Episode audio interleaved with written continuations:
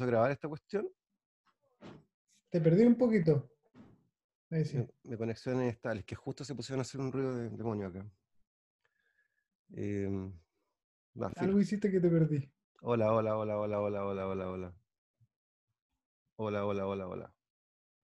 ¿Me escucháis? Ahí te escucho, pero como debajo del agua. Hola, hola, hola, hola, hola. Probablemente sea ayer. Voy a. Dame un segundo. Vamos a poner un backup. Ahí sí, ahí volviste, Roy. Sí, no sé si es la conexión, porque lo, único que se fue pone a grabar, pero igual tengo disco estado sólido, no creo que, bueno, o sea, está grabando Ya. arriba. No, sí, probablemente, probablemente es mi conexión, no la tuya. Pero ahí está grabando ya, así que estamos Sí. todo bien. Estamos bien. ¿Cómo estás, Marcelo? Eh, gracias por, eh, por aceptar mi invitación para esta conversación hoy día. ¿Cómo estáis? Eh, De nada, compadre. Yo siempre estoy bien. me alegro. Después veo cómo la arreglo para, para acompañar esa, esa frase, pero siempre digo que estoy bien. Me alegro. Oye, eh, bueno, eh, estoy haciendo una serie de entrevistas súper entretenida y no podía faltar Sí, la he visto en tu Facebook. Sí, Marcelo Díaz, escucha, emprendedor, así, pero ya eh, milenario, como se llama. Hay hecho de todo, cuéntanos un poco, porque la, eh, la gente que no te ubica, yo creo que la mayoría te van a ubicar porque lo- va a salir por los canales típicos de emprendimiento y van a decir, ah, está Marcelo ahí. O sea, casi todos te conocen. Pero para los que no te conozcan, un poco, cuéntame cuál es tu, tu, tu historia y Sí, cómo, cómo apro- llegaste a esta- aprovechando, sí, aprovechando apro- que fue el Día de la Madre, digamos que soy Díaz Bowen, para que después no me anden confundiendo con los que hay en el mercado, con el, con el carepato o el diputado. Ya, eh, ni, el fútbol ni política por ahora. No, no, aunque bien, bien el Chelo Díaz, bien, por ese lado bien. El otro no me cae muy bien. Pero cosas que pasan. Oye, eh, a ver, ¿cómo te resumo? Tengo una idea, aprovechemos el Zoom para ir resumiendo mi vida. A ver, déjame. Ya, partamos Hay- así. Hay que ser Primero que nada, soy, soy ingeniero agrónomo. Pero qué buena, weón. Qué- Eh, Esta es la Eh, entrevista yo diría que- hemos hecho, ¿no? Ahora. Y que no tengas que editar tú. Oye, lo más chistoso es que siempre me gustó la biología y desde chiquitito, me acuerdo que tenía siete años, le pregunté a mi mamá qué, qué estudiaba la gente que, que tenía los choclos, porque nosotros sembrábamos sandía, hacíamos un montón de cuestiones y me encantaba, me encantaban los animalitos. Y me dijo agronomía y dije, ah, ya, eso voy a estudiar. Y nunca más me lo cuestioné, jamás. Después, bueno, entré a la universidad, me fue bien, siempre me gustó. eh, tú sabes que nos Yo- conocemos hace años, así Yo, que... yo nunca supe esa cuestión, cáchate, nunca supe esto que me estás diciendo hasta ahora. Pero lo que sí sabía, dije, este gallo va a estudiar, no sé, Iron Maiden 1 y Iron Maiden 2 pues, en, la, en la universidad. Pero no sabía que Sí. iba ir por este camino. Sí, pues, rockero tra- trash total, grunge to the end. No, y bueno, con Roy siempre lo mismo, siempre tuve buenas notas, me fue bien. Después entré a la universidad, conocí el carrete porque era muy buen niño. Porque que salí como el mejor deportista en el colegio. Ahí. Bueno, nosotros, nosotros Según mi mamá. compartimos una, una cosa muy extraña que, que nadie sabe, ¿eh? pero fuimos miembros del mismo equipo de básquet en algún momento. Aunque no lo crean. O sea, Sí, que a mí me conocen Sí, a mí, sí, este, güey- este gallo jugó básquet alguna vez en la vida. Sí, alguna vez hice algo físico. Sí, pues. Era pésimo, Oye, pero, pero sí, mira. Pero, pero era, era bueno para cansar a, los a los oponentes, porque chocábamos siempre, estábamos ahí, era básicamente... No, pero, pero teníamos buen equipo, jugábamos bien. De- hecho, en un momento de mi vida, eh, cuando fui a estudiar a Estados Unidos, me ofrecieron una beca en Regis, en, en Denver, para jugar básquetbol. te Tuve que tomar la decisión de si jugar profesionalmente, así no, o semi-pro, digamos, mientras estudiaba. Pero tú eres, eres Chile- muy, muy bueno, eres muy aplicado en esta cuestión, eres seco, básicamente. sí, o sea, era gracias, No. gracias a ti nosotros podíamos jugar, porque, o sea, porque si no, no, no, teníamos, no tenía sentido que saliéramos, eh, porque era ahí el que me- Fue- ponía los, los puntos. po. Es que me encanta, a mí cuando me gusta algo me, me doy por completo y la verdad es que el básquet siempre fue mi deporte. De hecho, ahora estoy pegado viendo The Last Dance, hoy día salieron los últimos dos capítulos, que fue el último año de los Bulls, porque Chicago Bulls era importante para nosotros, el año, piensa que nosotros salimos del colegio en el 91, que era cuando empezó a ganar, eh, Sí. cuando empezó a ganar Chicago, y fue el año que me fui a Estados Unidos. Ah, o sea, y- te fuiste bueno, en el después- del, del deporte, más encima. Sí, pero a Denver, porque Chicago era muy peligroso, así que me tocaba ver ahí a Manute Ball y, otro- y otros jugadores de la época. Claro. Em, decidí estudiar agronomía, me encantó la carrera, la verdad es que lo pasé muy bien, pero yo soy paisano, entonces me gustaba hacer negocio y el agrónomo en general era de la onda de em, agroindustria o irse a una exportadora o trabajar en un campo gigante administrándole el campo a alguien. Y yo quería hacer plata, me gusta, me gusta hacer negocios internacionales. Estuve ahí, eh, me fui a Islandia, armé un, un, experimento ahí de exportación de frutas, me fue bastante bien. Después me fui a Barcelona a ver el Mundial del 98, muy entretenido, con, con mi familia, a quienes he hecho mucho de menos, que ya fallecieron los dos tíos abuelos. Y mm, vuelvo a Chile y de ahí me pongo a trabajar con mi viejo. teníamos el, el, del área automotriz. ¿Eso es café o whisky, Roy? No, café. No, no, no porque ah, recordado tiempos tiempo del colegio y la universidad, eh, voy a sacar la. la ah, ya, por si acaso. muy temprano, son las 5, las 6. Bueno, de ahí tuve una serie de empresas, emprendimientos, familiares. Después me fui a vivir a Argentina, en una exportadora de fruta, eh, vino, hice muchas cosas allá. Volví a Chile, empecé de nuevo con otros emprendimientos en, eh, de riego, significado, etcétera. Y en un momento dado me pongo a trabajar en la helicicultura. Me puse a exportar caracoles a España, a Francia. Fue bien entretenido. Em, y en estos procesos me di cuenta que no había mucho valor agregado, sino que la gente lo que hacía era purgar los animales y mandarlos y ganaba como un euro por kilo. Sacábamos, no sé, 25 toneladas. La verdad es que era, era buen negocio hasta que pasó lo mismo que con la centolla, cada vez cobraban más caro los que recolectaban y cada vez pagaba menos el, comprador. Empezamos a hacer cosméticos, de ahí empecé una línea de biotecnología con eh, polifenoles flavonoides, eh, con un par de amigos a los que estimo mucho. Ahí te, metiste más, bien como, como los procesos, como una parte claro, de investigación. Pero en la comercialización, en la comercialización de productos de valor agregado basados en tecnología. que es lo que siempre me ha gustado cómo agregar valor y no seguir vendiendo pobre. Exactamente, exactamente. Eh, ¿Cómo, cómo yo siempre veo los cerebros como, como procesadores, porque si, si Chile logra tomar toda la educación que ha invertido y empieza a vender propiedad intelectual, obviamente seríamos otro país. Y eso un poco ha sido el proceso que se ha estado tratando de llevar a cabo a través de emprendimientos basados en tecnología. Yo, yo, yo te diría, encuentro toda la razón, incluso te diría que si tomáis solamente a la gente que está haciendo memes y los ponía a producir los memes de forma seria, yo creo que salimos oh, no. a nivel, europeo. Productividad máxima. De hecho, yo creo que 99 Gags no es nada sin Chile. No, increíble. De verdad somos súper creativos para esas cosas. Lo único es la, disciplina del negocio de tomárselo en serio, porque hay gente haciendo cosas súper choras. Pero ¿dónde están los productos de valor agregado con el humor que es Que Roy, generalmente el creativo no es muy comercial. Entonces hay que armar equipos de buena. Necesitamos un Marcelo Díaz ahí que nos, que nos lideren en estas cosas, pues, hijo. Yo, creo que ese es tu talento, ¿no? Tú realmente reconocí algo y dices, ah, esta cuestión encaja acá, pum. Bueno, me, me pasó mucho que, que, yo te dije que hay gente que es muy buena en lo que hace, pero que no es capaz de levantarse dos pisos y mirarla desde arriba para tratar de buscar otras soluciones. Eh, había emprendedores de primer nivel desarrollando tecnologías que no tienen nada que envidiarle a la tecnología europea o en Estados Unidos y arrendando sus máquinas en Chile a precios que nadie le quería pagar.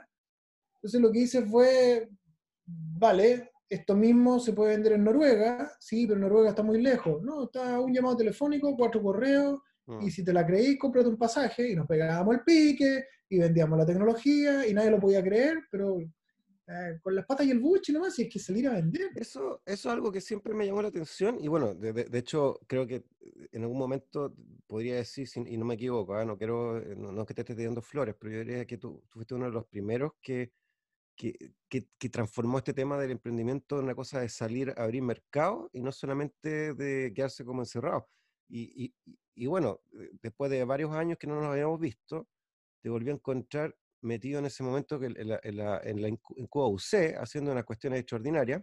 Eh, o sea, básicamente era una revolución, o sea, estábamos, nosotros era como que por fin alguien se creía el cuento y por lo tanto todos empezaban a creer el cuento y se transformó la cosa. Ya, ya, ahí voy a la próxima, al próximo fondo de pantalla. Ahí está. Francisco, yo te diría que lo, cuando, cuando, entro a trabajar a la, a la, incubadora de negocios de la Universidad Católica, que en ese momento era administrado por DICTU, eh, lo que más me llamó la atención es que los emprendedores eran muy buenos, y lo sigo pensando, el emprendedor en general latinoamericano es aperradísimo, porque aquí no hay leyes que protejan a la empresa y después a la persona. Aquí, si a la empresa le va mal, uno se va. Entonces, el emprendedor en general es un gallo súper aperrado. Y las emprendedoras, igual, yo te, juro que lo encuentro increíble. Pero en, general, son pésimos administradores de, de empresas. Son, son buenos entrepreneurs, pero son malos businessmen. Y, ese es el grave problema. Em, cuesta, ¿Qué crees tú que causa eso? armar como... Eh, yo creo que hay un tema latinoamericano principalmente de desconfianza en los demás, que es brutal. Cuando yo conozco a alguien, lo primero que pienso es, este tipo me quiere cagar. Eso, ese es el pensamiento latinoamericano transversal y es muy difícil de hacer negocios así. si no hay confianza... Dime si no me equivoco, eh, pero las reuniones de Marcelo son como esos juegos de cartas del, del western, donde están todos con la, pistola por debajo. a punto. No, y me empiezan a pedir en DA, me empiezan a pedir cuestiones, y yo me río. Al final, eh, yo te diría que uno de los de los grandes, las grandes lecciones que, que he sacado del mundo del emprendimiento es que si tú demuestras que eres una buena persona, tú demuestras que no te quieres, no quieres aprovecharte de nadie y de verdad apoyas a todo el mundo sin pedir nada a cambio, viejo, te llueven los negocios. Hoy día, es verdad. que está el mundo de cabeza, eh, yo estoy súper bien. De hecho, en general... Celo, yo te quiero decir una cosa, una de las personas que conozco, que, que siempre que te veo haciendo algo, te veo conectando gente es que eh, eh, armar una red de contacto de buena calidad, no solamente presentar gente por presentar, es tu mejor eh, cuenta bancaria. Lejos. Y no gente que te deba favores, sino que de verdad, gente a la que tú hayas ayudado cada vez que pudiste, de forma ordenada, sistemática. en algún momento cuando tú levantas las manos y pides una ayuda, la gran mayoría la verdad es que me ha ayudado. Y y hoy día estoy súper feliz por eso, súper contento y además te, te, rodeas de un ambiente positivo, de karma positivo, mm. que es súper difícil andar triste por la vida. Eh, te pega igual, cuando llueve te mojáis, pero por último tenía un colchón de amigos y de conocidos que generalmente se preocupan por ti y lo mismo tú tienes que cultivarlo. Entonces no es, no es fácil, requiere muchas horas diarias, requiere quedarse hasta muy tarde todos los días, pero, pero fíjate que es una bonita inversión, una inversión humana. Oye, y bueno, y en estos procesos, claro, empiezo a trabajar en la católica y lo primero que me doy cuenta es que todo el mundo piensa en vender en Santiago. Y yo venía llegando de, varios viajes míos internacionales, tú sabes que yo, he hecho negocio en todas partes. Entonces digo, ya, viejo, empecemos a soñar en grande. Y lo único que hice fue meter ese bichito en todos los emprendedores que con los que trabajaba. Y todos me decían, no, es que yo quiero ir a Silicon Valley, me hablan de Silicon Valley, estoy hablando del año 2009. Estamos, hablando de ir como al planeta Marte en esa época para nosotros. Claro. dije, ya, ok.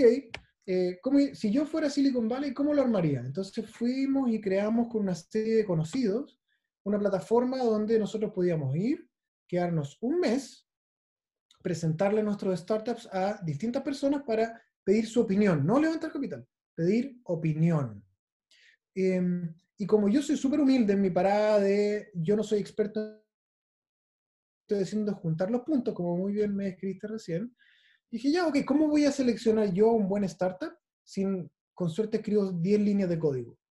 Entonces, ¿qué hice? Me di vuelta, hablé con la gente de Google, hablé con la gente de Facebook, hablé con inversionistas y les dije, los invito a Chile a la primera hackathon donde ustedes van a conocer a 65 startups y me tienen que ayudar. Lo único que les pido a, cambio, yo los voy a alimentar bien, les voy a presentar mi país, les voy a mostrar un poco el ecosistema y lo único que les pido es que ustedes me ayuden a elegir a los 15 mejores. Qué buena.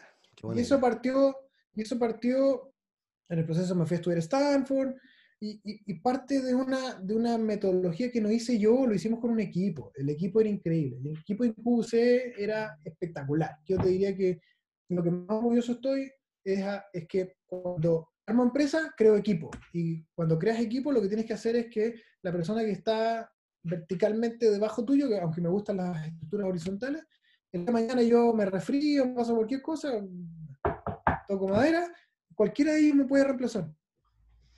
Y eso es súper importante. A mí me encanta esa frase que dice, eh, si, si piensas que lo peor que puedes hacer es capacitar a tu personal y se vaya, lo peor es que no se capaciten y se queden. Sí. Oye, pero. Creo que es de Warren Buffett. Eh, eh, es, espectacular. Totalmente, totalmente, cierto. Y bueno, y de hecho tu, tu, tu equipo eh, ha, sido, ha seguido creciendo, así como ha seguido creciendo. No, hoy día son gerentes de incubadoras, son, son brokers de tecnología de primer nivel. Y no sabéis lo orgulloso que me siento de verlos crecer. fuera de mi organización, dentro de la organización, donde sea. Pero yo sé que como personas algo, algo ayudé. Me acuerdo de los primeros procesos de de, capacitación que nos fuimos a Stanford y nos fuimos cuatro, ¿no? Eh, generalmente antes iba el puro gerente. Nada, yo agarré todo el equipo. ¿Quién habla inglés? ¿Quién habla inglés? Yo, vamos, listo, nos fuimos todos a estudiar a Stanford. después, ya, no, yo también quiero estudiar en Stanford. Ya, pero estudia. Dos años después nos fuimos a Harvard. Y los que no, nunca aprendieron inglés, nos, fuimos al Parque Tecnológico Científico de Madrid, a un curso increíble. Entonces, pucha, si cuando tú te vas la gente te tiene que querer y después irse por la puerta grande. Terminado mi proceso de seis años, donde ya teníamos hackathons corriendo constantemente, un concurso que hizo la Sole, que se llamaba Chile Inventa, que era la gerente que estaba antes, que, a quien respeto y quiero mucho. Eh, y, continuamos lo bueno y mejoramos lo que, podía ser mejorable. Y en el camino me pasó que me aburrí porque ya no había mucho más donde innovar y, yo quería armar un fondo de inversiones, un, un, VC, un Venture Capital en Chile. Eh, y empecé a buscar, tenía varios amigos en Estados Unidos que querían invertir. Finalmente me iba a lanzar con mi fondo, renuncié un año, avisé un año antes que me iba. Em, en el proceso un fondo de inversiones en Palestina, con varios amigos, un fondo chiquitito, que sé yo, 10 millones de dólares para invertir ahí, en el Ahí quería que hiciera yo un, un, paréntesis, porque eso es algo que me llamó muchísimo la atención, y cómo, cómo tú eh, empezaste a articular ahí como una red parecida a una plataforma, por llamémosle, porque usaste la palabra plataforma, una mm. plataforma similar a lo que pasó en Chile. Y, y, bueno, si puedes dar un, darnos un poquito de profundidad en eso, ¿qué, qué, qué ha pasado con esa parte? Sí, ¿Cómo está? Mira, fue fascinante ver eso. Mi familia, no, no, tengo, no tengo un fondo palestino, pero, pero mi familia es...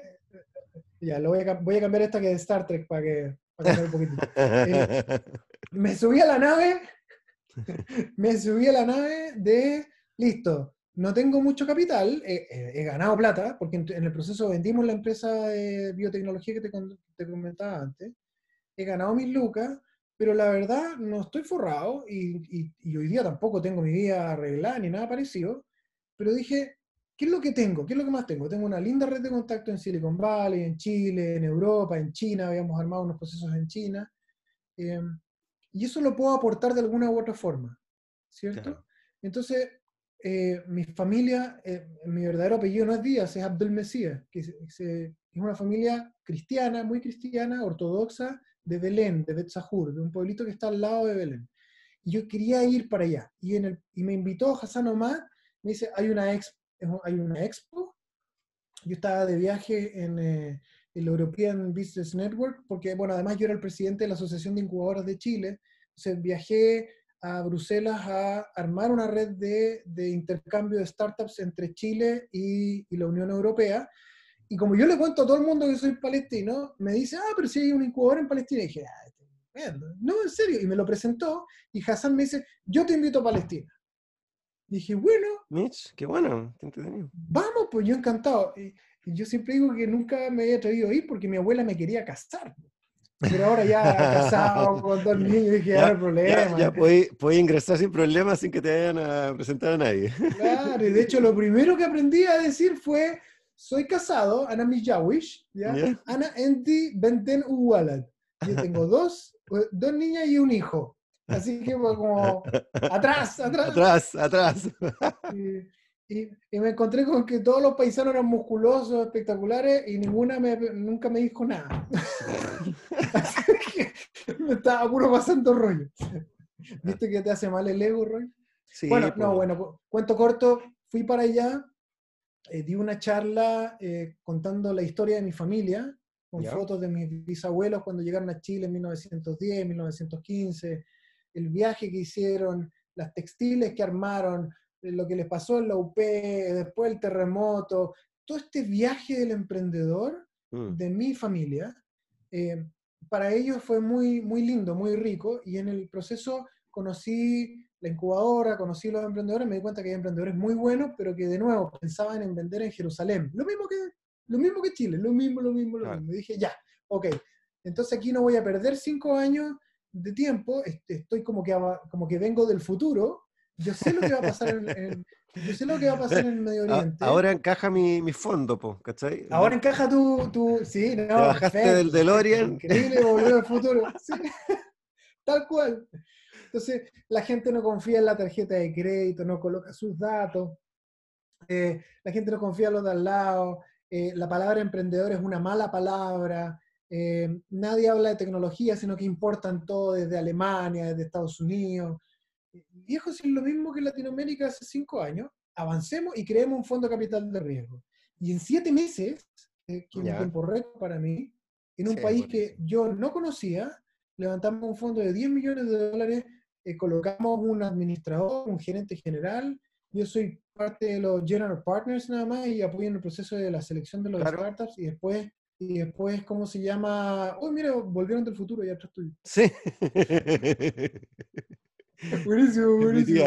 Oye, mientras no te pase lo que le pasó a varios ahora en Ah, el home office. no, no, estamos, estamos, ¿cómo se llama? Esa- no- no ese tipo de cosas. Ah, ya, muy bien, muy bien, muy bien. Bueno, y, y nada, y la verdad que estoy súper contento. Invertimos en 23 startups. Hoy día de las 23 hay 12 funcionando, eh, dos en Silicon Valley, creciendo de forma increíble. La- lo, lo creamos con un concepto de impacto, porque no había mucho trabajo. El 50% de la población eh, eh, joven de Palestina no, no encuentra trabajo. Entonces, había muchos desarrolladores y hoy día tengo empresas que tienen 70 empleados, 80 empleados. Wow. Eh, Entonces, para mí era un tema eh, de Creo- impacto, inversión de impacto. ¿Te estás limpiando el techo? Sí, acabo de cachar, weón, que Estás limpiando la canaleta. de- Muy bien, se va a poner a llover, inshallah, como dicen los paisanos, ojalá. en, en- en mi casa nos preparamos para el invierno, pues. Muy bien, muy bien. Muy bien. Así que que- creo Bueno, y que ahí, y, y ahí vuelvo a mucho el Chile. ruido, compa, ¿no? Porque No, nada, se, se escucha un poco. Ya, filo. No pasa nada. Oye, a todo esto, eh, qué buen monitor del pasado también. Eso es parte del.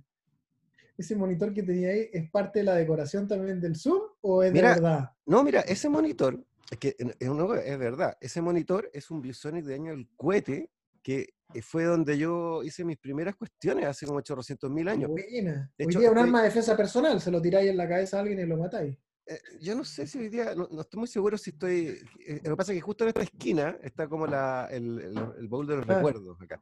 Entonces me encontré con el mismo monitor Muy que usé cuando partí mi, mi primer negocio. está ahí, el mismo ViewSonic del año del cohete.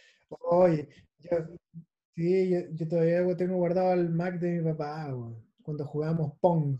No, sí, bonitos recuerdos. Son, esa máquina hay que cuidarla, igual que el Atari 800 XL que anda por ahí. Eh, Sí, Oye, bueno, ya, entonces, cuento corto, vuelvo a Chile, digo ya, ahora hay que armar un fondo en Chile, eh, traté de hacerlo con la Católica, ellos tenían una visión un poco distinta a la mía, eh, tiempos también distintos, eh, me salgo y en vez de empezarlo desde cero, me uno al fondo inversor en ese momento, que era Scale Capital, que era el administrador del fondo de Telefónica Ventures en Chile. Eh, tremendo equipo, espectacular, eh, alcanzamos a invertir en nueve empresas, ya había algunas invertidas antes de que yo entrara. Eh, tratamos de levantar un segundo fondo, pero nos tocó la época de la reforma tributaria del gobierno de Bachelet y la verdad es que la gente no quería invertir. Eh, wow. estaban muy reacios a la inversión, en- en- principalmente en algo tan, tan que se ve tan difícil que es la, el invertir en emprendimientos de base tecnológica. Me salí, me dediqué principalmente a mis negocios, eh, volví a Financiero con Ari, con el Rodri, con, con- para tratar de, sacar ese proyecto adelante. Muy entretenido. Eh, el año pasado terminamos vendiendo la empresa. Nuevamente ustedes hicieron hicieron ahí una, una- un proceso de transformación tremendo, porque esa, la, la industria prácticamente parte con, con, con, con esta startup. Sí, fue espectacular. Las fintech estaban recién, recién comenzando. De hecho, la asociación de fintech. Eh, se crea y Financiero es uno de los primeros directorios. Participa del directorio con, a través de Ari Duques, que De hecho, la gran- palabra, gran la emprendedor. palabra fintech, Marcelo, creo que la escuché por primera vez de tu boca. Si no me equivoco. Lo que pasa es que hace muchos años se me acerca Ramón Heredia, otro grande de la industria, Lo, lo y me dice, por ahí. tengo por ganas de hacer algo, tengo ganas de hacer algo en, en esta industria, porque él tiene una empresa que estaba eh, trabajando con la banca. Y en mi opinión, hay dos grandes silos que les ha costado mucho ingresar a las startups, y son la banca y la salud. Mm, ¿Por qué? Porque son reacios a trabajar con algo tan riesgoso como un par de cabros chicos con una buena idea. Y que realmente son Sí. geniales, pero que después quiebran y se pierde el servicio. Y, y la persona que está dentro de la, de, la, de la banca o del área de salud también pierde su trabajo por haber confiado en alguien que, que no. Bueno, son cosas que van pasando. El y en tema del estos riesgo. procesos, claro, El- en todos el- estos el- el se genera que- el concepto de la innovación abierta. Ya. ¿Qué, qué significa eso, innovación abierta? ¿Era como puedo innovar sin temor a que me echen? O sea, como- te lo No, no, no, no, no. Eh, significa, eh, no sé, creo que se daba el, el ejemplo en esos momentos que Procter Gamble tenía no sé cuántos cientos de PhD trabajando en un, en un, eh, edificio Claro. y que era mucho más barato, era mucho más barato abrir la puerta y decir compro tecnología que tener que contratar a toda esta gente para que se les ocurrieran cosas nuevas. Entiendo. Y a- a- entonces, que- en, en vez del proceso de innovación cerrada, que es dentro de la compañía, ¿cómo hacemos para innovar en productos nuevos, como lo hizo Apple en su momento?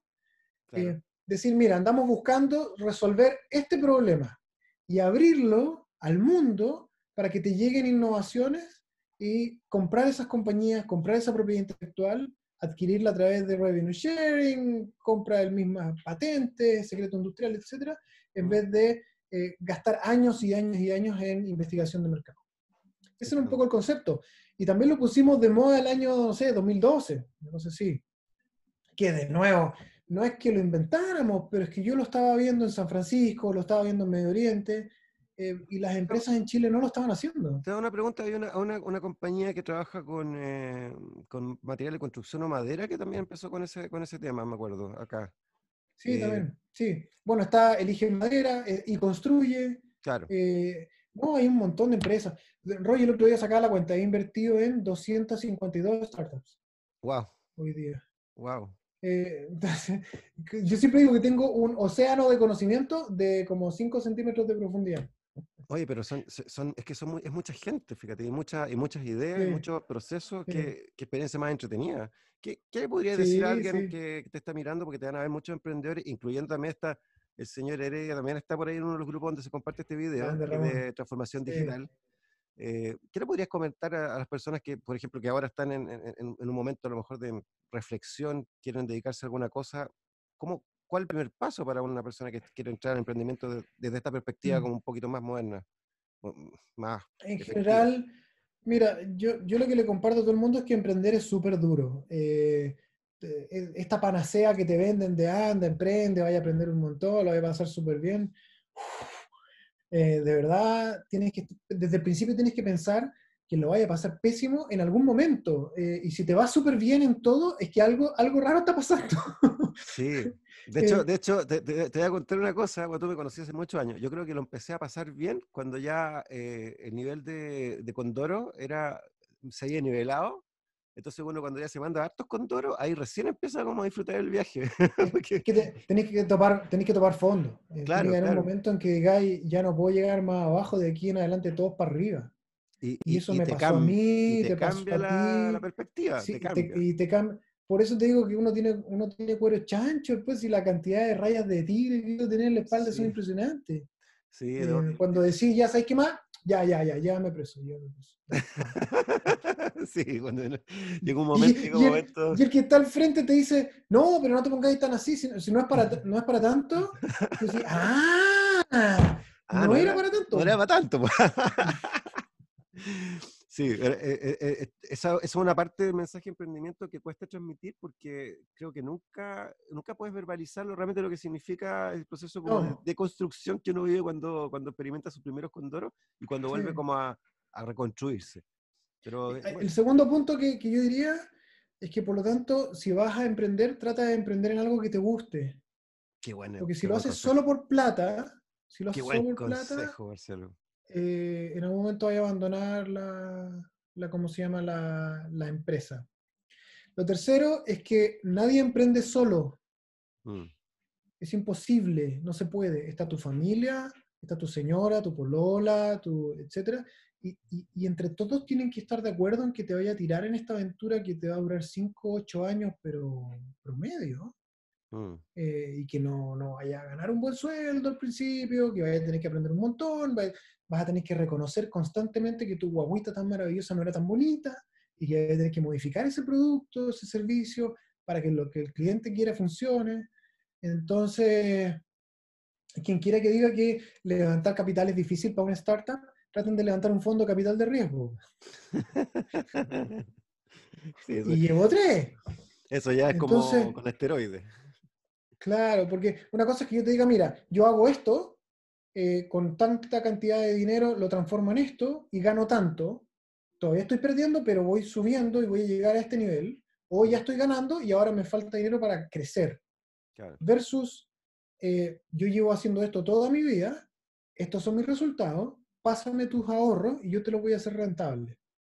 Mm, sí, sí, suena como es un mensaje muy distinto. ¿Cuál es, ¿Cuál es, el perfil de la gente que te, que te apaña en los fondos de inversión? Pero no, no, espérate, déjame terminar ah, el anterior. Em, porque, porque esa respuesta es muy larga. Eh, es que depende, ¿sabes que depende del fondo? El fondo palestino lo levantamos con un sentido social, de impacto, de generación de trabajo. Y fue súper rápido. Inmediatamente nos puso plata el Banco Mundial, viejo. Ah, qué genial. Nos puso plata, nos puso plata el, el, eh, el Deutsche Bank. Qué genial. Entonces, de, de, hecho, me, me, parece extraordinaria la, visión que tuvieron de, fijarse en eso, porque son de los mejores proyectos, yo creo que son eso, los que tienen, los que tienen gente real. No, y espérate, y, y, va a ser extremadamente rentable porque las expectativas financieras eran muy bajas. Resulta que mm. como ya hay dos empresas que la rentaron y que aparecieron en la portada de Forbes, ya no hay nada más que hacer. Entonces, cuando te dicen que hay que apostar por el emprendedor, es, todo, todo cierto. Es verdad. Hay que, apostar, por el emprendedor.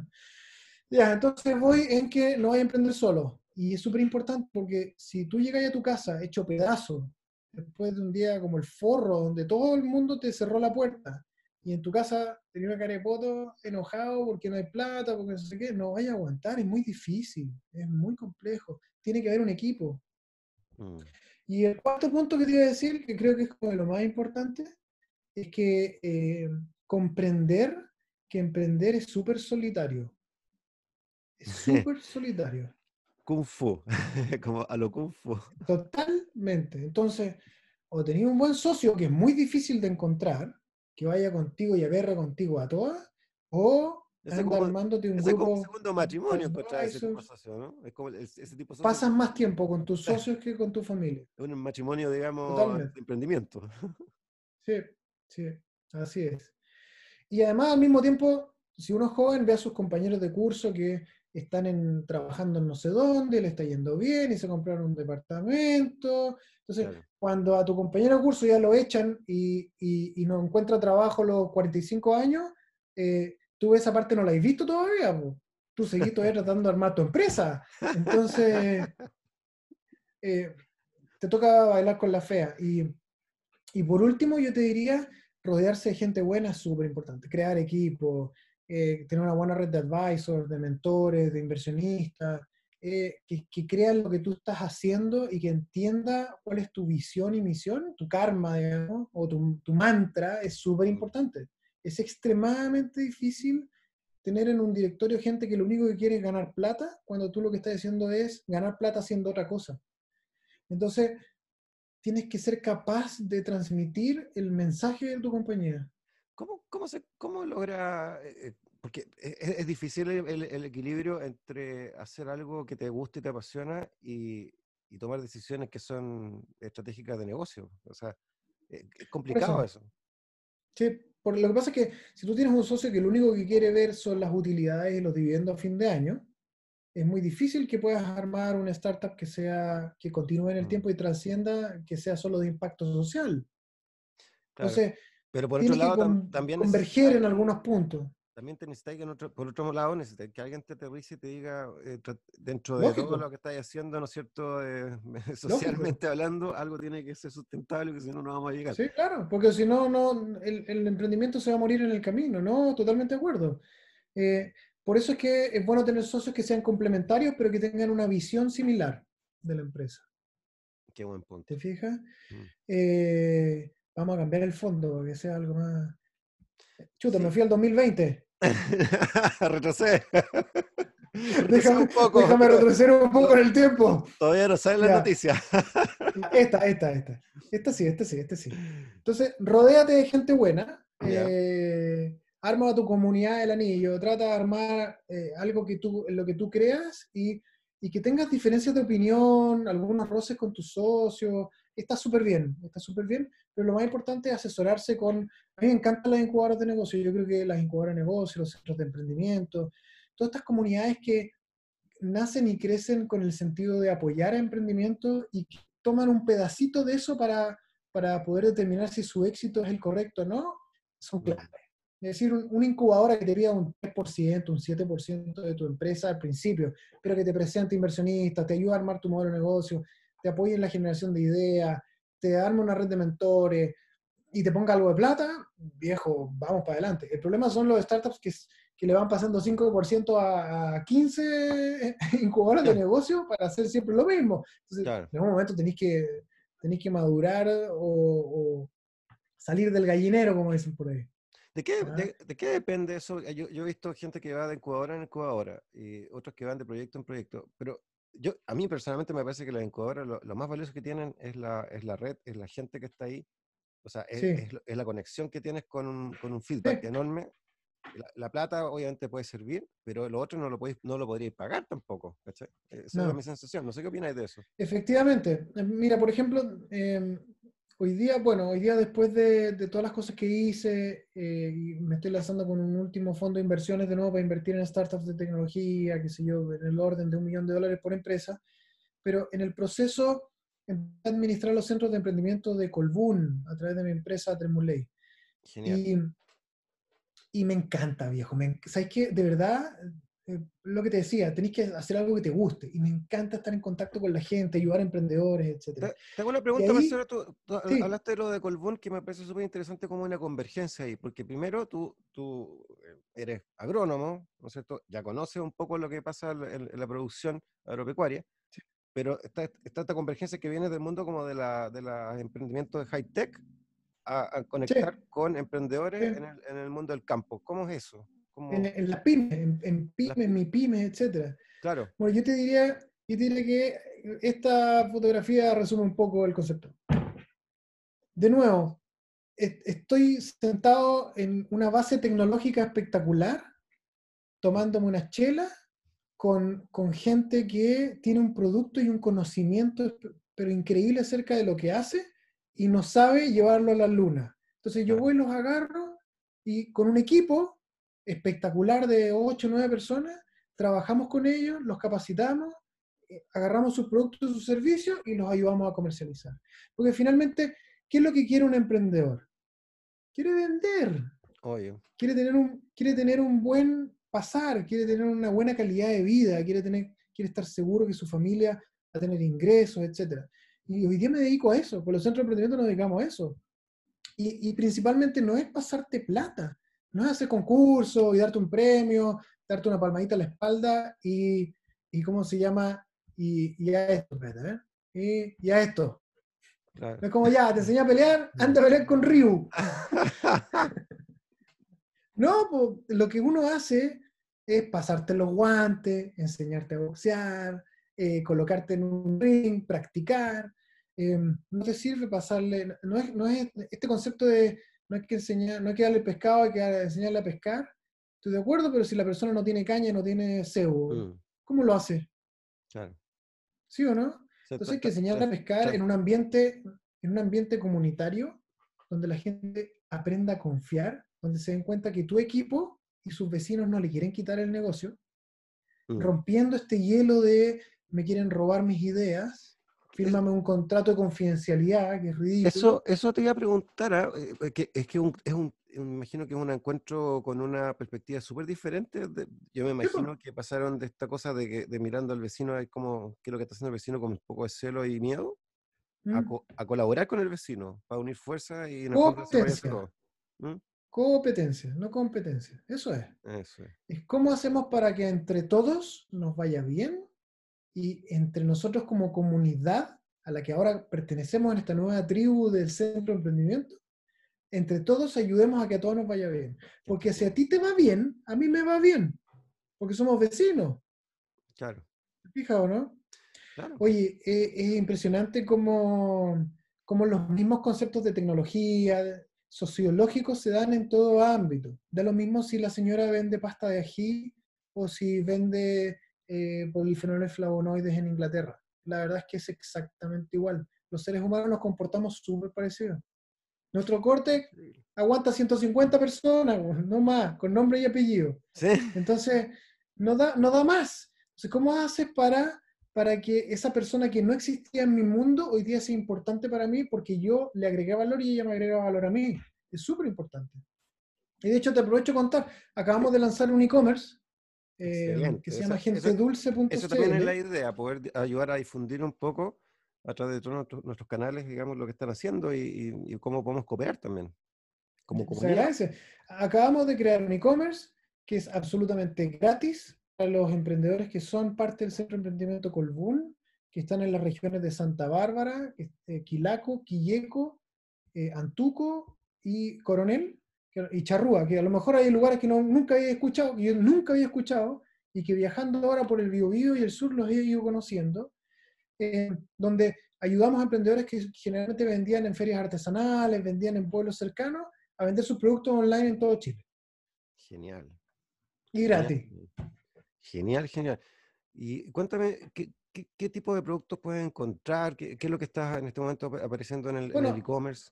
Estamos recién sacando los productos. De hecho, el programador soy yo. Ah, Chivo, bueno, esto es un circo así de todo tipo. A mí me encanta, ¿eh? ¿Qué- que te diga? A mí me gusta eso de que no porque sea el dueño de la empresa, tenéis que hablar con la gente. Yo, hace muchos años conocí al fundador, no sé, de, de WordPress. Y ya. Will decía, mira, yo lo que más disfruto es una vez a la semana sentarme en el, en el call center y estar una hora hablando con, con la gente y entender bien cuáles son sus problemas. Eh, no, me encanta, me encanta. Y, y ahora estáis usando el, ahora estáis usando el producto que él visualizó hace años atrás, pues, que Sí, hoy día, de hecho, de hecho estoy, estoy en WooCommerce a través del WP Admin. Aquí está la Belu, saluda. Hola, Em, ¿cómo estás? y estoy configurando los productos, los precios, eh, conectándonos al API de Chile Express.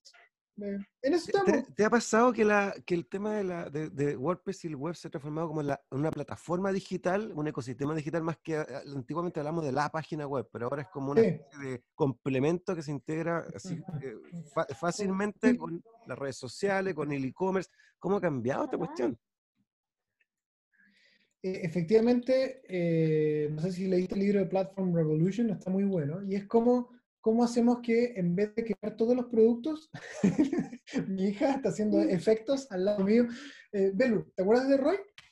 Él está haciendo un programa ¿ya? y ahora vas a aparecer en Facebook y vas a ser conocida por todo el mundo. Sí. bueno, no, Parece que no- le estoy hablando al... ¡Ah! ¡Ah! parece que estuvieras peleando, estuvieras peleando en el juego, Marcelo. Sí, da- da- efectivamente.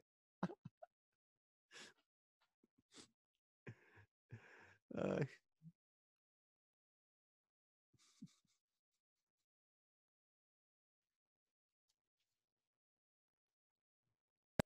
Ya, ahora sí.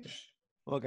Oye, bueno, una de las cosas que pasa con esto del teletrabajo es que hay que compartir la- los equipos. Tuve que comprar computador para los niños, tengo tres niños. Aguante, Ana. Andy, Ventenu, Wallet.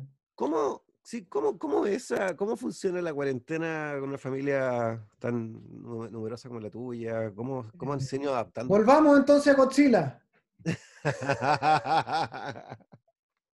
A todo esto, paréntesis, cuando, cu- cuando subamos esto a todas las plataformas, vamos a poner todos los links de las redes sociales, del e-commerce, de todas las plataformas que, dale, están dale. trabajando, Se agradece. por si acaso. Súper, se agradece. La verdad es que em, yo creo que es una, es una revolución. Eh, hay un meme muy bueno que, que aparece, aparece de, de, em, ¿de qué película era? Creo que, no, ni siquiera, es de Game of Thrones, lleno de sangre, etcétera, y hablando con, ah, no, no, no, es de la Pasión de Cristo, cuando está el actor hablando con, con ¿cómo se llama? Con Mel Gibson, y, y, Mel Gibson le está hablando al actor, y abajo dice, eh, cuando tus amigos sin hijos te explican su cuarentena al que, al que tiene hijos, digamos.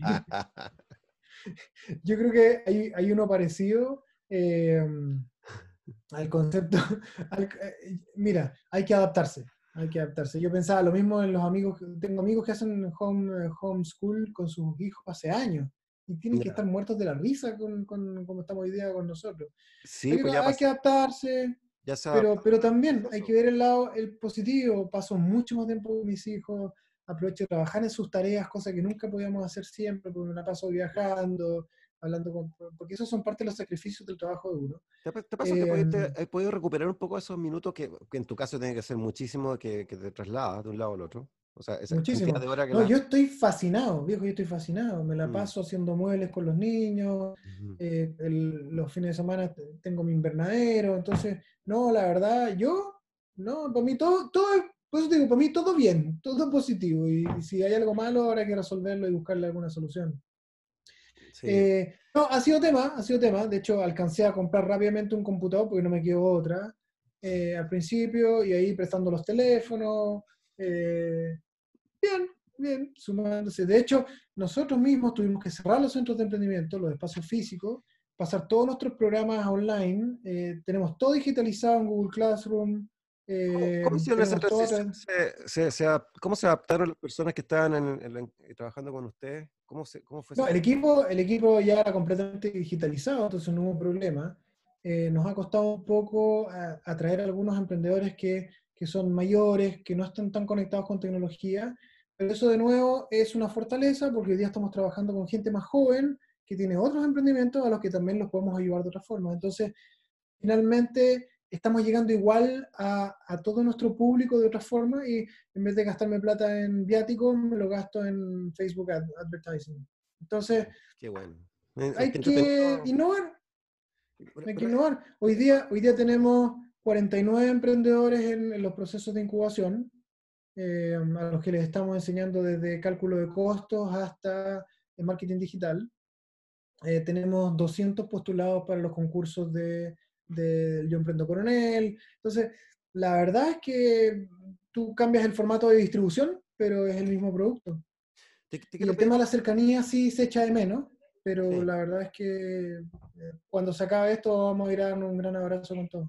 Sí, te quiero pedir un consejo para, para, algunas personas, por ejemplo, que están en un proceso, bueno, de la vida complejo, que es haciendo transición hacia... un poquito, Roy. Hola, hola, hola, hola. ¿Me escuchas ahí? Hola, hola. Aló, ahí sí, ahí sí.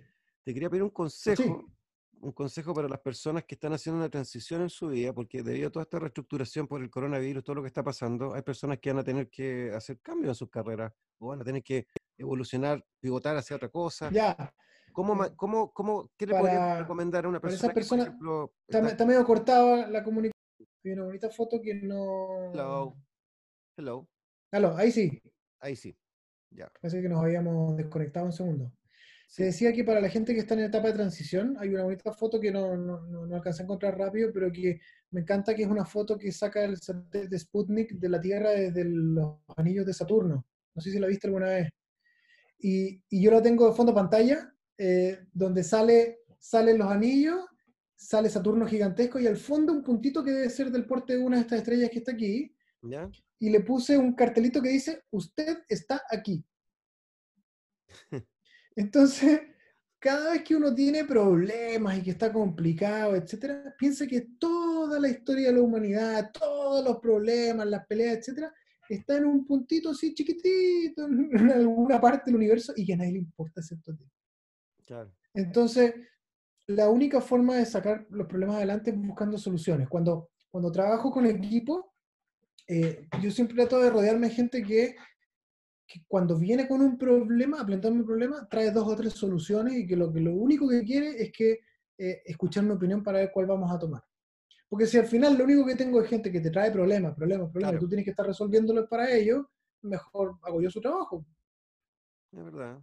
Es verdad. ¿Cierto? esa gente que está sin trabajo, por ejemplo, hoy día, que debido a, a los cambios que está, a lo que está pasando en la economía y están eh, sentándose en el fondo de decir, ¿y ahora qué hago con mi vida? ¿Qué, ¿Qué, le podría decir como una forma de inspiración o algo que les pueda Ya, es una situación súper compleja y, y en mi, mi, mi, terapia de choque es piense que prepárese para lo peor, prepárese para lo peor, no va a encontrar trabajo en mucho tiempo, ¿qué es lo que haría en ese caso? Y busque soluciones para eso.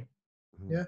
Porque creo que el peor error que podemos tener incluso como emprendimiento es decir, no, mira, recortemos algunos costos nomás porque esto va a pasar en un tiempo X. No tenemos idea. Entonces hay que prepararse para, es como el colapso total. Prepararse para lo peor y esperar lo mejor. Esperar lo mejor. Y efectivamente, pero tener un plan muy ordenado de cuando se produzca la reactivación, qué es lo que voy a hacer. Tengo muchos emprendimientos que hoy día no están vendiendo nada, nada, mm. absolutamente nada.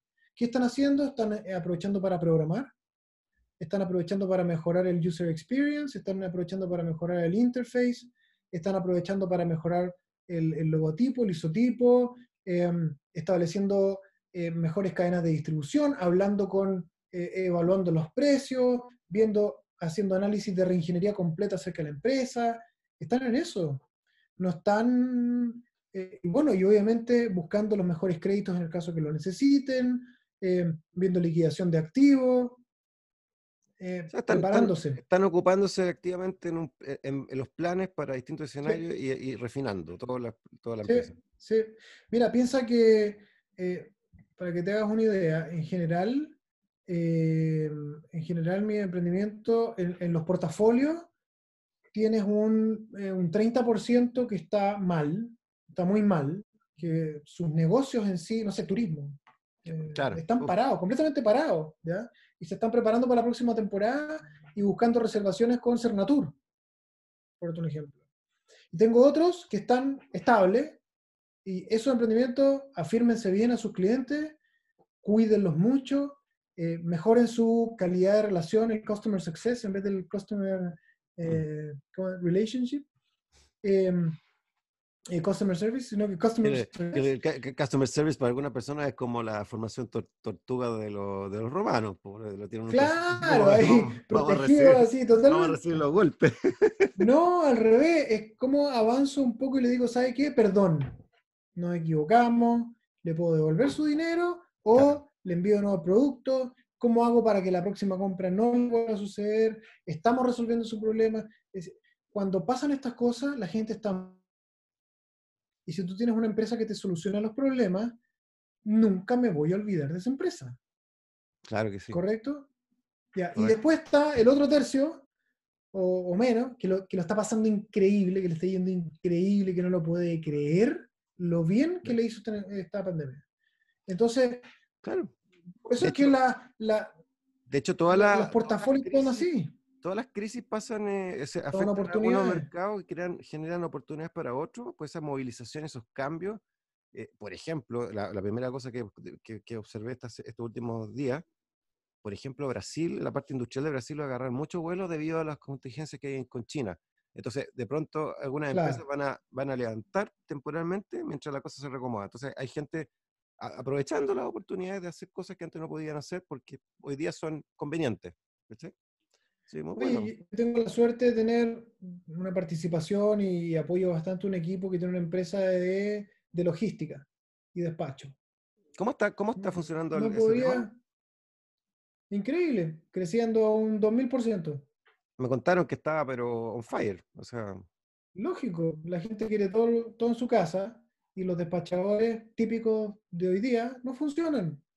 Sí, Mercado Libre yo compro todo en Mercado Libre, me encanta Mercado Libre, me encanta, me fascina Meli. La verdad es que me encanta como empresa, me gusta, me gusta todo. Pero contrata Chile Express y Chile Express es, hoy día está colapsado.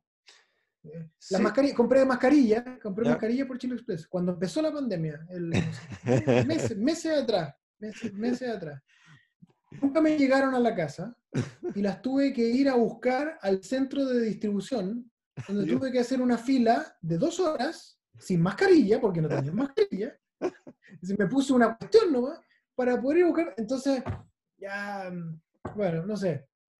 y después dicen, se lo fuimos a dejar y, no me lo recibieron. Y, pero viejo, si estoy en mi casa, ¿dónde me voy a estar? en mi casa, que no Es muy chistoso. Oye, Entonces ni siquiera, ya lo iban, lo tiran y te cobran el, bueno, en el caso de Mercado Libre no era de, despacho gratis, pero te cobran el despacho a la casa en general, mm. eh, pero lo tenés que ir a buscar igual. Claro. Bueno, cosas que pasan. Una, pregunta. con, con el... tecnología para comprar, para comunicarse, para poder estar conectados siempre y no perderse. Con, con el e-commerce, ¿me escucháis bien, Marcelo? Sí, ahora sí. Con, con el e-commerce y con, todo lo que está pasando, no sé si te, te, te, pasa lo mismo, opinas lo mismo que yo, pero es como que nos pusimos a prueba de lo que realmente sería si estuviéramos operando a lo mejor en un nivel de online como del estilo a lo mejor eh, chino o, a lo mejor en las, las, partes más activas de Estados Unidos. O sea, nos pusimos a prueba y la verdad es que todavía nos falta. Ahí, te perdí de nuevo, Roy. Claro. Hola, hola, hola, hola. Sí, yo, yo, creo que avanzamos como tres años. avanzamos como tres años en... en, en Eso pasa, se aceleraron los procesos. Sí. Eso em se aceleraron los procesos y hoy día... Y hoy día es así. ¿Estás en Tailandia ahora? Oye, qué bueno tu viaje. Sí, fantástico, muy, muy bueno. De hecho, la verdad es que te, seguí por las redes, eh, tremenda experiencia, viejo. Yo creo que eh, ando aprendiendo cosas, conociendo gente, pero como nunca, y eh, sin saber a qué, a qué iba a llegar en la siguiente aventura. O sea, Galeana, que nomás no sabía dónde iba a llegar. Sí. Pero mira, si lo, si lo, pensáis bien, siempre pudo haber sido peor. Te pudo haber agarrado el coronavirus allá, sin poder volver. O sea, habría sido. llegué, yo, yo llegué, llegué antes de todos los temas, pero fíjate que hoy día estoy en contacto con muchos amigos allá y bueno, Tailandia es un ejemplo de un proceso de transformación tremendo, porque ahora la parte turismo está muerta. Se están inventando cosas allá en este momento, están pasando. Mira, déjame contarte el, el, ¿cómo se llama? Un ejemplo súper básico. Tengo una señora que hace artesanías. Ya. ¿Ya? Y en general, en la industria del startup, todas las personas que hacen mermeladas, mieles, artesanía, lo miran como, ay, la vieja la mermelada, y, y, hay una, como una mirada bien despectiva acerca del emprendedor, no de subsistencia, pero un emprendedor con, con poco valor agregado en sus productos eh, que, que, no estén basados en tecnología. Y me molesta mucho eso, a mí me molesta mucho porque eso es tener muy poca eh, empatía con, con, con, las comunidades que te rodean y que en realidad puede ser tu abuela, podría ser tu mamá, podría ser alguien que realmente está haciendo algo para mejorar su calidad de vida. Pero, pero voy a hablar de la señora X. Y la señora X dejó de vender artesanía, porque ¿quién va a comprar artesanía? Entonces dice, bueno, pero a mí me gusta hacer esto y yo lo hago porque me encanta. Entonces su hijo, su nieto, qué sé yo, mm. eh, le empieza a filmar y ella cuenta cómo hace sus artesanías y lo sube a Instagram. Y hoy día tiene miles de seguidores que no le compran su artesanía, sino que le compran los materiales a ella para hacer las artesanías que ella está eh, vendiendo en su casa, porque la gente tiene al, tiempo. Al estilo Radio Chuck, o sea, como Casa Royal, está vendiendo de los kits de, para que haga usted mismo. Con Arduino, claro. es muy parecido. ¿Y, y, y, en qué se basa el concepto? De nuevo, lo mismo que hablábamos al principio, y que tienes que hacer algo que te guste. Mm. Porque cuando vengan los momentos malos, vaya a buscarle la vuelta igual. Y ella empieza a hacerlo de forma inocente, eh, con el, solo con el sentido de compartir su conocimiento, y termina siendo un excelente negocio para ella, fíjate. Entonces, el, el reinventarse, el reinventarse viene de seguir en lo que te gusta y buscar otras formas de mantenerte trabajando y, disfrutando lo que haces. Pero que esto creo que tocaste algo que, que, que, lo encuentro clave, ¿ah? o sea, y me pasa a mí, creo que le pasa a mucha gente. Eh, la razón, la razón por la que uno se pasa en esos ocho años, diez años de emprendimiento y de tortuoso es porque la cuestión te gusta. Eh, cuando te deja de gustar algo, ahí entra, la, entra el, el, estado de, alarma. Entonces, por lo menos me ha pasado a mí, y creo que le pasa a mucha gente, esto, me reconcilié con lo que me gusta y automáticamente entré en modo emprendedor de nuevo. Y en el fondo, cuando estoy haciendo algo que me gusta, eh, el proceso está entretenido, que no estoy presionado, eh, entonces fluye. Y todo es orgánico y natural. Y, me imagino que a esa señora le pasaba lo mismo, sigue haciendo lo que le gusta, pero más encima lo comparte con otra gente y se transforma en, el- en la artesanía 2.0. Claro, La experiencia de la artesanía está vendiendo ahora más encima. No, y además también cuando, cuando la gente ve otros productos que ella hace que no son tan sencillos de hacer, ahora entiende el valor de lo que ella vende y está dispuesto a pagar ese precio. Porque estamos acostumbrados al mono chino importado que cuesta Claro. 2 lucas. Claro. Y tú decís, oye, ¿por qué me están vendiendo a 15 mil pesos este producto que está hecho con una lana, un vellón, qué sé yo, de alpaca? No, pero resulta que anda a hacer ese monito. Claro, esa experiencia de Eh, primera mano te, te aclara la película de qué es lo que estás comprando. Realmente. Yo hoy día aplaudo a las personas que saben cocinar. Porque hasta el huevo revuelto me sale mal. Y, y he hecho todo lo posible. De hecho, el otro día hice gnocchi y ya me quedaron buenos. Pero. Y, y me quiebro así. Fue, hice fue un milagro eso. Mira, Claro, las sopaipillas me quedaron ricas. la buena noticia, la buena noticia para mí por lo menos, es que estar tanto ence- encerrado, he bajado de, peso específicamente por eso, porque soy tan malo para cocinar y tengo tan pocas opciones que al final eh, ya, no, ya no como cuando tengo ganas. Bueno, yo, yo venía, venía de un año ya que había bajado 10 kilos. Eh, al principio del- de la cuarentena bajé 2 kilos más. Y ¿ya? hoy día ya volví a mi peso basal, pero, pero de pre-cuarentena. Estoy súper bien. Hay que aprender a hacer deporte en la casa, comer menos. Eso sí, pues, ¿cómo, Bueno. cómo, cómo te la arreglé? ¿Hacía algunas cosas ahí en el patio que, que tenía algún sistema? Trainathome.cl, otra startup. Ah, pero mira, qué conveniente. Lo vamos. Oye, Espectacular. después te voy a pedir todos esos Y, y- y espérate, y bajé de peso, bajé de peso gracias a nfttraining.cl.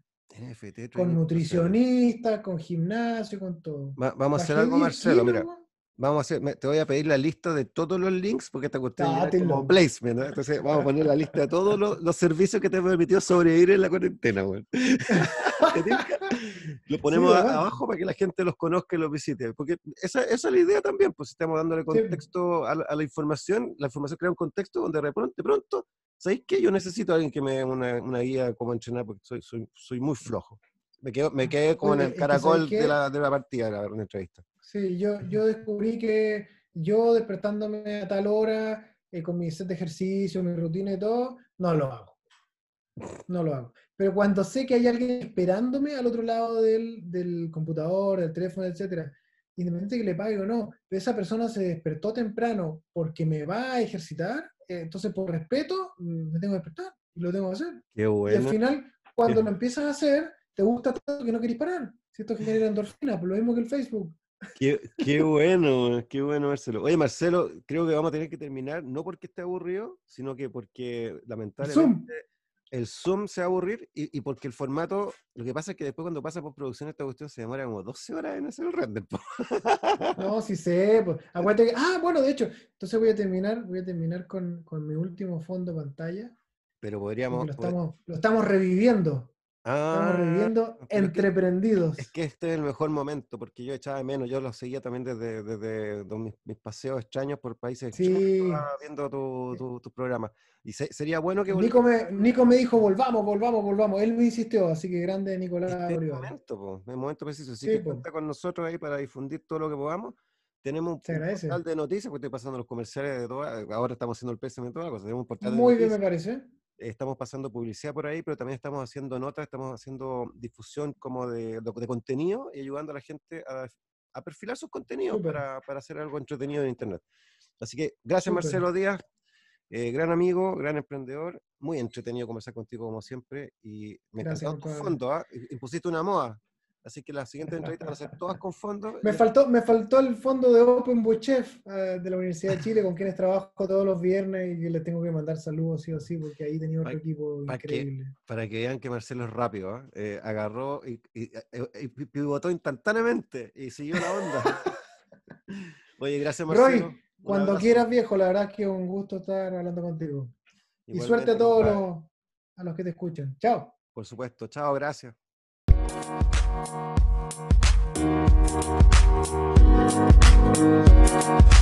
you.